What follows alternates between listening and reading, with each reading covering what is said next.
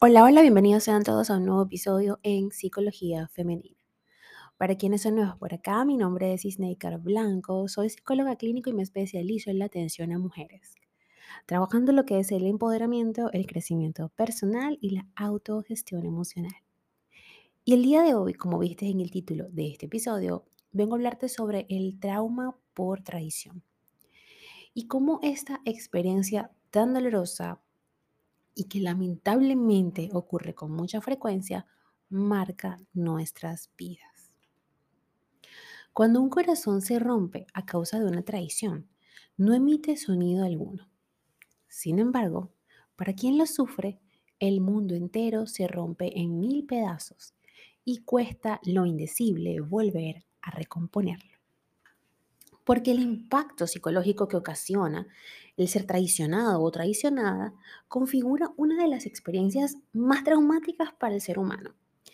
Y es que no podemos subestimar este tipo de realidades. Siempre le quitamos valor porque es algo que realmente no se ve, bueno, no se ve entre comillas, pero sí que se siente.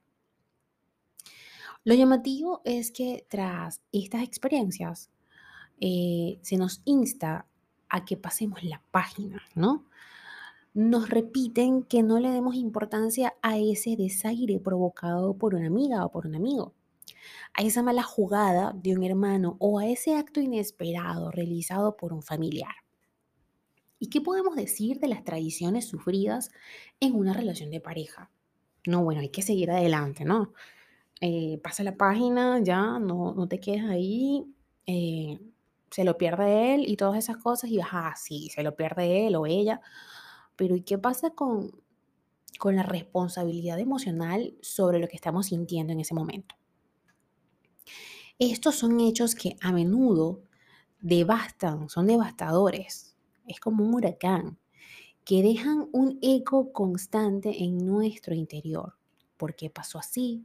¿Por qué tuvo que terminar así? Porque la herida de una relación es como una mueca en el cerebro y un atentado contra nuestros principios básicos de supervivencia. Las personas necesitamos construir vínculos sociales con los que sentirnos seguras. Si esto falla, se derrumban muchos de nuestros cimientos mentales y emocionales. Sanarlos es una necesidad. Vamos a profundizar, por tanto, en este tema el día de hoy.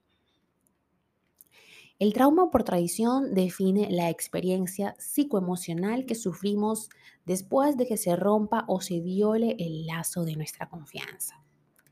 Esta vivencia la puede causar una o varias personas e incluso alguna institución. El presente concepto fue acuñado por la academia, o por la académica, mejor dicho, Jennifer Fried en el 94 quien destaca la importancia de prestar una mayor atención e importancia a este tipo de experiencias. En uno de los trabajos más destacados de esta académica, Betrayal Trauma, The Logic of Forgetting Childhood Abuse, del 98, ella destaca un dato significativo. Los niños que son maltratados y abusados por sus progenitores, además del propio trauma asociado a dichos actos, desarrollan también un trauma por traición.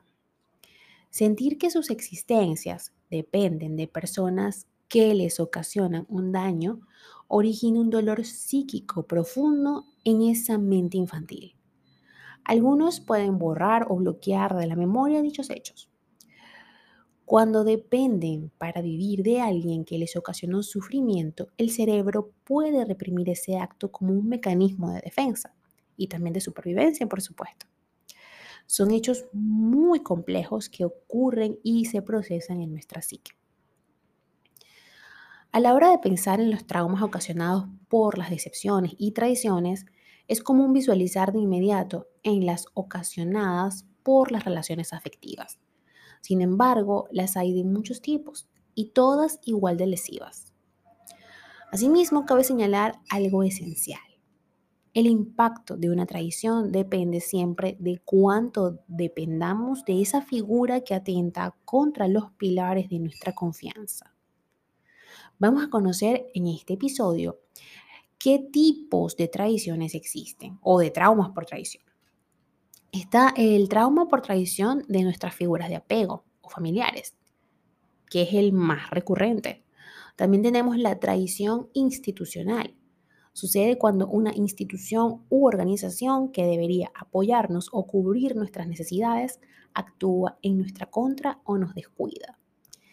En este aspecto se integra desde instituciones sociales, sanitarias, militares, entre otras. Tenemos también las tradiciones románticas. Estas, las relaciones afectivas, son escenarios comunes de los traumas por tradición. Aparecen por las infidelidades, las mentiras y también por la violencia dentro de la propia pareja.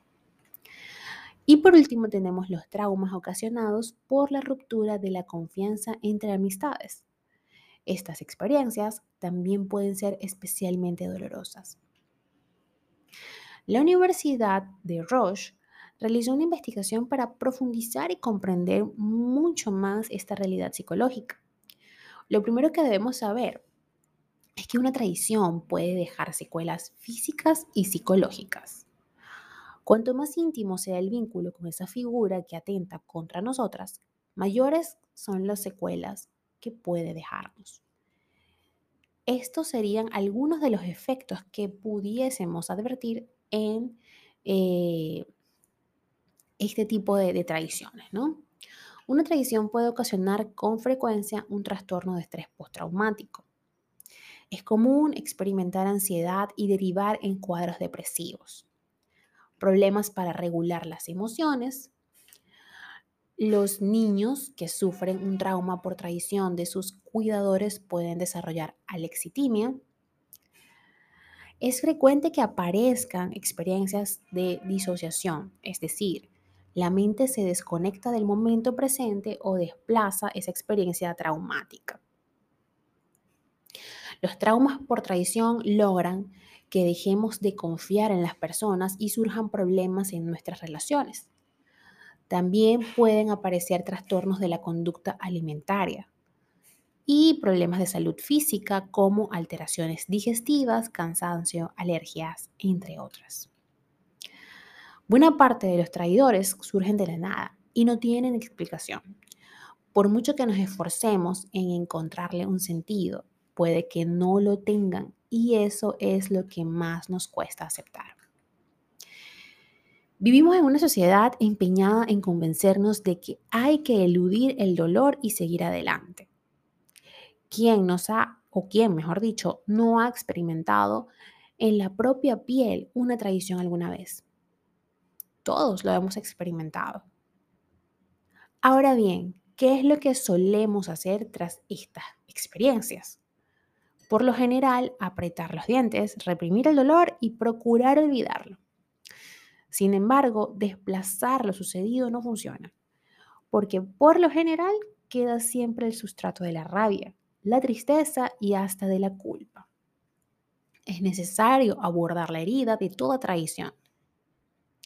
Primero que nada, para poder abordar estas heridas, vivirlas y poder elaborar ese duelo, ese dolor, es que debemos dejar espacio al mismo, al dolor de la traición y describirla incluso. Dejar espacio a la vivencia de la traición y describirla es uno de los primeros pasos para reconocer el dolor. Debemos ser sinceras con nosotras y evidenciar con detalle cómo nos sentimos al respecto. Luego, lo que sigue es detectar las emociones que esto desencadena. Una tradición suscita una elevada carga emocional nutrida por estados muy complejos. Hay, como les he señalado en este episodio, desde la tristeza, la ira, el enfado, la desesperanza, hasta la culpa incluso. Podemos escribir estas sensaciones y emociones que nos atenazan o compartirlas con alguien querido. Expresar en voz alta cómo nos sentimos puede sernos de gran ayuda.